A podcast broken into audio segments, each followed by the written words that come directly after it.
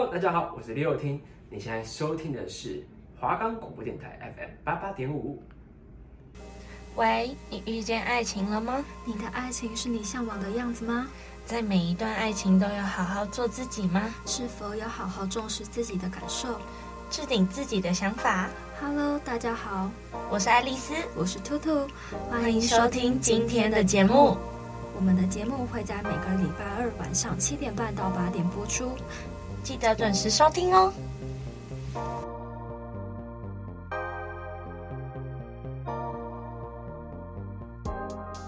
我们的节目可以在 First Story、Spotify、Apple Podcasts、Google Podcasts、Pocket Casts、Sound Player 还有 KKBOX 等平台上收听，搜寻华冈电台就可以听到我们的节目喽。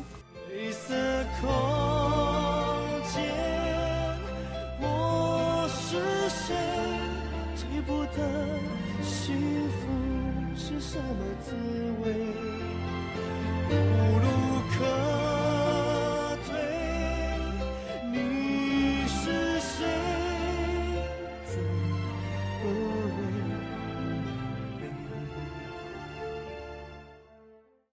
今天我们要讲的是一段健康的恋爱，但其实，在健康的恋爱上面，每个人的认知都是不一样的。那何谓健康的恋爱？我们也不能从搜寻软体上面去寻找答案。那倒只是一个参考值，而不是就是一个标准。因为每一个人对于恋爱观，他都不会一样。它是一个比较主观的东西，所以其实你不能去否定别人的恋爱观，或者是说你不能去说别人恋爱观他的理想是错误的，他的方向是错误的。对，我觉得他们的答案没有办法套用在就是每一个人身上感情当中。然后我是觉得，其实，在感情中，就是两个人互相扶持，两个人互相成长，这样就是就已经是一个好的关系。对我来讲，我会觉得说。感情里面两个都是独立的个体，那不能让一方去拖着另外一方成长，或是硬要推着他成长，因为两个人都是独立的个体。我在爱情里面，我是当你女朋友，不是当你的保姆，我没有必要去照顾你的生活起居，然后也没有必要一定要去关注你的所有生活一切，对你的生活一切啊，什么你的课业什么的，我觉得我都没有必要。那你觉得？怎样的人才算是更值得你去，就是拥有他、爱他，或者是怎么样之类的？你们可以，你觉得你们可以一起走很久很久？我觉得对我来讲，就是自己要有自己的生活圈，再来就是他要知道他自己未来要做什么，并且为了他的未来去做努力，而不是希望我能。陪着他一起去做他想做的事情，做他应该要做的事情。我觉得这样是有点在拖累对方嘛。就像是我在自己的恋爱里面，我也不会去说你一定要陪我去做这件事情，或是你一定要呃让我能够跟着你一起往前什么的。我会知道说我自己的身心状况是怎么样，然后我我会去摆烂，我会干嘛的。所以我知道说我自己的身心状况没有办法负荷这样前前进的动力，然后。因为大家都是独立的个体，所以，嗯，他也没有必要推着我往前。嗯，可是应该也不能说推着别人往前，而是你们就是有点像扶持彼此吧。对，我知道有遇到困难的时候，当然就是会帮助彼此。但是在遇到很大的困难的时候，其实我是那种自己的想法不太会讲出来，我会想自己消化那种。嗯，然后我也不想。为对方造成麻烦，不会想要把我所有事情都讲出来。可是，如果你在一段感情中把自己活得那么客套的话，好，假设你今天你的另外一半对你一直都是这么客气，他就觉得说我都不要麻烦你，我都不要跟你讲，我什么都不要，就是去，就是影响到你的心情。那你不是也会觉得说，那你是不是在这段感情中，你是不是什么帮助都没有？我觉得有些事情我还是会麻烦他，像是。因为我是一个生活白痴，所以很多事情我不会做，但就是会想请他帮我做这件事情。那当然，如果我能做的事情，我当然会自己去做。然后曾经有一段恋爱是这样子的，就是我们一起走过蛮长一段时间，现在是我目前谈最久的一任男朋友，就是我们谈了蛮久的这段感情。可是那时候，因为他大我两岁，那时候我大一，他大三。大三的时候，因为我们实习很忙，我那时候大一的时候还没有。完全理解这件事情，结果我感觉我一直在拖他后腿。现在想起来，因为我那时候一直不停的希望他可以陪我出去玩，可以陪我做什么我想做的事情。可是他要写稿，他要采访，然后他又要录 podcast 什么的，所以我没有办法去理解他的生活。对，我没有办法去理解他的生活。然后那时候我们两个。也没有算是互相扶持的阶段，我觉得是他在前面帮我挡风遮雨，就是很多困难他都会帮我解决，我拨开前面的乌云一样，然后他就是拉着我往前。那你希望你的另外一半是这个样子吗？现在当然不希望，现在会觉得说，应该说我有自己一套的生活模式，我有我自己的想法，有自己的交友圈，然后有自己需要忙的事情。那当然也是希望他能够去忙他自己该忙的事情，然后该有自己的生活圈。可是这样你们就会很走平行，这样子好像就是有没有他好像都无所谓，因为你们生活圈已经不重叠了。你说有没有交集吗？对啊，他当然也是会认识我的朋友，但就是很少公开这件事情。其实我。之前是想要的，可是一直到现在，我会觉得说，等我们感情再稳定一点，因为我们最近蛮常吵架的，感觉已经进入到磨合期了，就比较早，磨合期比较早。就是、就是你你们的那那个叫什么热恋期？对，热恋期比较短，然后现在已经到磨合期了。其实我到磨合期的时候，很多都是撑不过磨合期，因为兔兔也知道我是一个很看我自己感觉，感觉的那种。就是很看我自己感觉，然后决定这段感情要不要继续。磨合期对我来讲，我就会觉得说，那是一个挑战，对，它就是一个挑战。可是这个人，我为什么会想要撑过这段磨合期？是因为我觉得他不一样，就是感觉上面就是不一样。他是一个很对我来讲意义上的不一样吗？对，是说。你你觉得他值得让你去改变你原本的那些标准，或者是说他值得让你去替他勇敢一次之类的？我觉得他值得为我去勇敢一次，是因为我曾经在我们两个月的时候跟他讲一段话，是说，因为我自己本身有忧郁症，然后有焦虑症。其实我觉得这段感情对我来讲就像是一种药，就是我在这段感情里面变得越来越好。然后也变得是能够慢慢开始接触人群，慢慢开始能够接受那些外来的人，就是对你来说是陌生人，是他介绍给你的人。对，就是我开始慢慢能够接受这些，然后也能慢慢开始，就是很勇敢的决定自己要做什么，很勇敢的决定自己的人生。再来是说，我觉得他让我意识到说，不是吵架就会分手。就是他是愿意低头的那个男生，对不对？对，就是不是吵架就会冷战、冷暴力。对，就是即便他还是会，可是时间比较短。就是应该说，他还在那个情绪里面，但是他知道他要把赶快把那个情绪解决。对，他知道说他要赶快把那个情绪解决，他知道没办法拖很久。我觉得他也是一个很心疼我的人，因为对我来讲，我自己啦，我自己是。没有药物，我就控制不了自己的情绪。那这样对我来讲也是很困扰。可是他是一个可以让我情绪很快安定下来的人。那你是那种听他讲会不会听到睡着的那种？对。所以你就是就是你在他身上找到很多，就是让你觉得比较安心的那种感觉。对，就是其实有的时候我跟他在一起，甚至不需要吃到就是药量那种安眠药，我就可以很安心的睡着。然后我也可以很安心的待在他身边，就是我是，他是我第一个会想要介绍所有朋友给他认识的，包括我的父母亲，包括我的什么，我都会想要介绍所有朋友给他认识。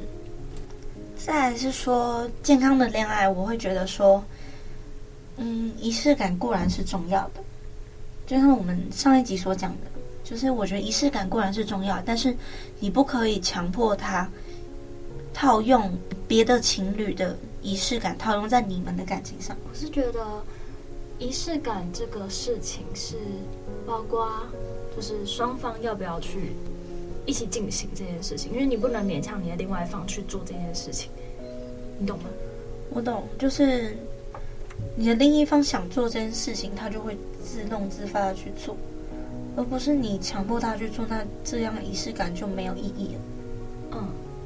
就是应该说，他说是不是有一段话叫做什么？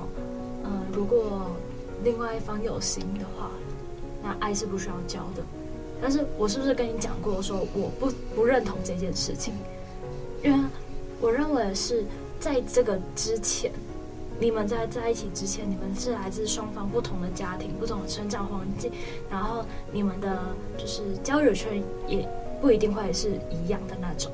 那今天你认为说你不你不告诉另外一半，但是另外一半要很懂你的同时，那你有想过，如果你的另外一半什么事情都没有跟你讲的时候，他你有办法很懂他吗？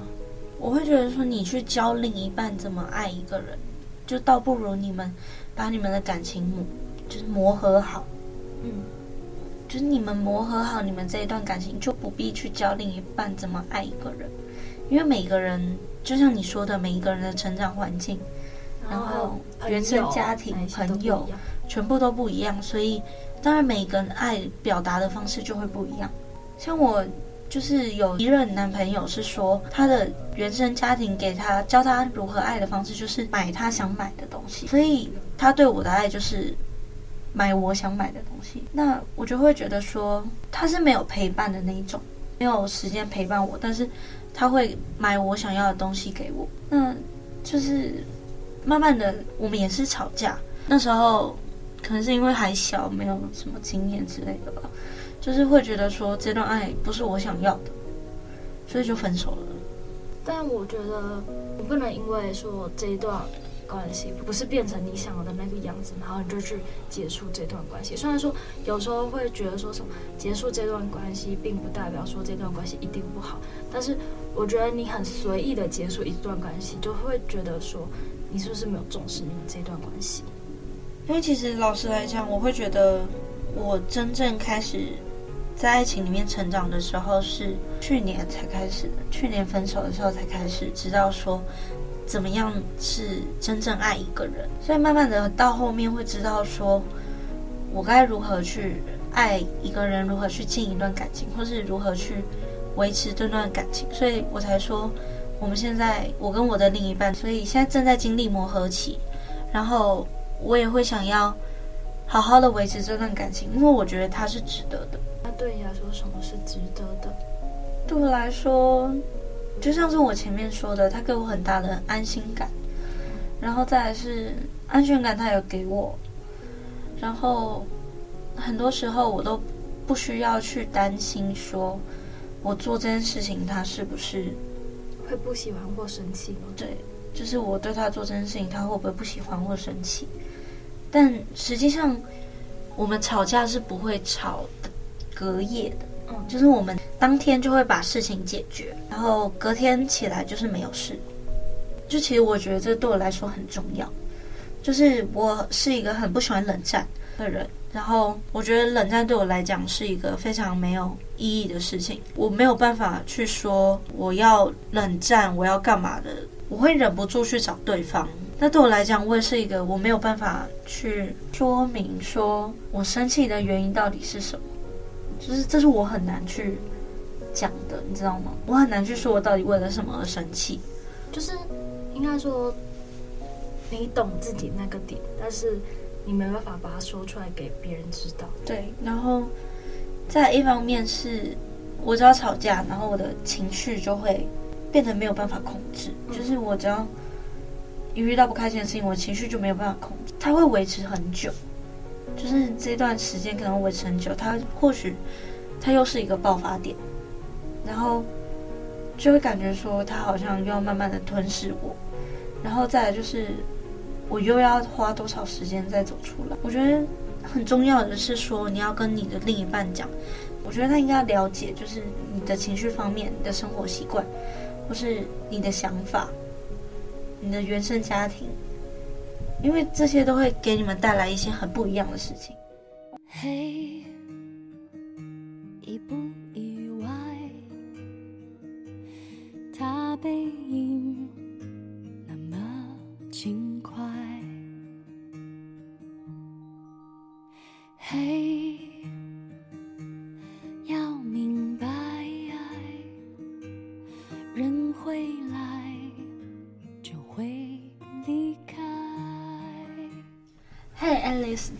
几天不是是那个情人节嘛，就是白色情人节。对啊，那我刚好也是当天中午才知道这件事情，因为我的行事历没有白色情人节。我是看到那个 IG 有人就是有那个贴文，然后就问说啊，你情人节怎么过？然后就有选项，然后我就想说，好，那我要发到我的那个现实动态上，然后看大家是觉得情人节是怎么过。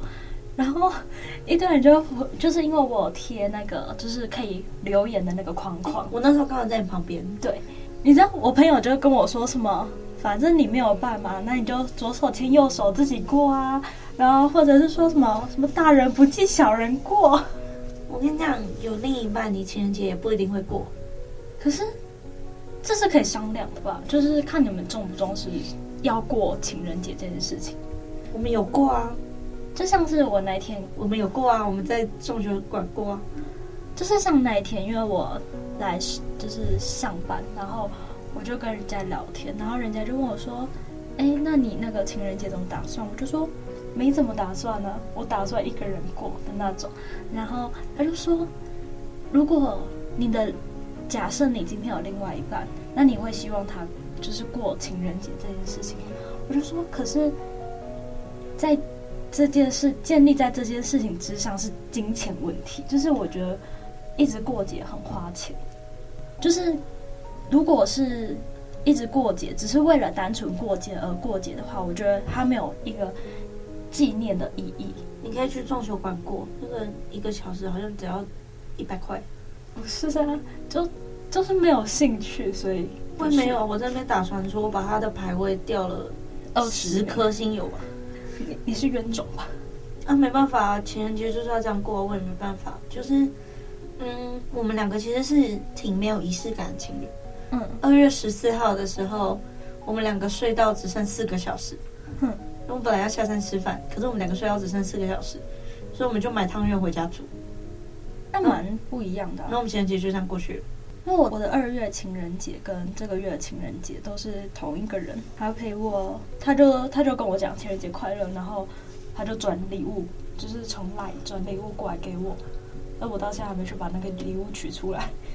哦，我情人节的时候送了，就是我的另一半一个我非常喜欢的主题，因为那时候找不到别人用，对，我找不到别人跟我一起用，我原本是叫兔兔跟我一起用，然后就没有后续了。我们在上课的时候讨论的很开心，然后结果就没有后续了。对，然后我就找到别人跟我一起用，还是说你是半强迫式的？对，我就直接送他。然后就是前几天的情人节，我原本是想说去市区走走，然后。就是去替自己过一个就是比较不一样的情人节，因为就是你也知道，说我就是一个会送自己东西的人。然后就像那时候圣诞节的时候，我准备了，就是我就觉得说，反正为我为什么要等别人送我礼物？我为什么不就是自己做这件事情？然后我就觉得我要自己就是送自己礼物，然后让自己开心，然后就是把生活就是。过成我自己所希望的那个样子。就是，我觉得自己送自己礼物真的很浪漫，就是你自己就是应该说自己的方式。对，而且就是你自己知道说你自己想要什么东西，所以你会去买那个东西，然后让自己快乐之类的。就像是我那时候圣诞节的时候，我就买了一束花，然后一瓶红酒，还有一支口红，因为就不用等别人来送你了。就是我觉得，你既然你要在一起，那你就不用别人来爱你。我觉得你在感情里面也可以自己爱自己。然后就像这个情人节，我送给自己一个蜜粉饼，我自己觉得蛮好用的。这个情人节，我觉得对我来说有点意义不一样，嗯、就不单单只是说为说为了过这个节日，然后去觉得说这个情人节好像我必须要去做什么事情一样。就是我一样。其实我觉得情人节你不一定一定要做一件事，情人节你就是用你自己舒服的方式过。对，所以我那天我下班回家之后，我帮自己准备一个蛋糕，然后一杯酒，然后我打开我最喜欢的剧，然后点蜡烛，然后我就这样自己一个人过，然后就觉得我自己也把自己过得很浪漫。应该说情人节浪漫，你自己给自己当然是浪漫，可是像如果是我的话，我的另一半，我就会觉得说。那情人节我跟你一起过，你不一定要送我东西，你也不一定要带我去哪里玩，可是至少我们两个是在一起的。嗯，所以你觉得说，你只要跟你另外一半在一起，你就不用去在乎说他有没有帮你隆重的。对，过情人节，就像我说的，就是我觉得他对我来讲就是一个过不过情人节不重要，就是他在我身边，我就会觉得很安心。嗯哼。世上唯一不变，是人都善变。路过人间，爱都有极限，天可怜见，心碎在所难免。以为痛过几回，多了些修炼。路过人间，就懂得防卫。说来惭愧，人只要有机会，就有。Alice，就是你觉得你的生活中需要怎么样子的仪式感，就是会让你觉得你的生活是过得很有意义、很有价值？我觉得就如同我前面所说的，嗯，我开始学会爱自己之后，我发现，嗯，做指甲、买口红、嗯、买衣服，就是我会花钱在自己身上，而不是。花钱就是想纪念日要给男朋友什么礼物的那一种，就是我不会再存钱说什么我纪念日一定要给男朋友礼物。嗯，我会觉得说我花钱在我自己身上，我自己快乐，对自己快乐。然后我自己想去逛街，想要跟朋友出去吃个饭，想要化妆就化妆，不想化妆就不化妆之类的。嗯。但我自己觉得，就是我自己给自己的生活仪式感，就是我点都点蜡烛，然后我会用那个精油灯，那样就是我觉得，因为我蛮喜欢香氛这种东西，然后就是我出门一定要就是要喷香水，我才会出门的那种。嗯，今天素颜，但是我还是会喷香水出门。我会觉得说，我自己打扮的漂亮，我今天想化妆就化妆，我想穿什么就穿什么，不受任何人的限制。我觉得对我来讲就是一件很快乐的事情。嗯，你另外一半，你有没有带给你什么仪式感，是让你觉得最让你难忘的事情？另一半，以前的经验吗？嗯，都可以。我会觉得有一次我想玩仙女棒，因为我是一个家里面管很严的人，嗯，很多事情都不能做。我那一任男朋友就买了很多很多的仙女棒，嗯，然后就带我去河堤那边放。那时候觉得很感动的是，那天其实蛮晚，然后我一句话说我想要玩仙女棒，他就买很多仙女棒来我家楼下等我。嗯，这对我来讲是一个蛮难忘的事情，就很浪漫，我觉得。对，就是他让我觉得说我自己很值得被爱，就是很值得被。珍惜的那种感觉，嗯，觉得他蛮重视这种你讲的话。嗯，其实我有一个认识了九百多天的一个男生，就是他一直陪伴在我身边，因为我们是同一个地方的人，然后他是我的同学，然后变成我的好朋友。他在就是我回家的时候，我假如跟他说，哎，我可能这周要回家，然后可能就是他刚好也有回家的话，他就会。就是跟我说，哎，要不要见个面？然后他就会来跑来找我，他会买个东西给我的那种。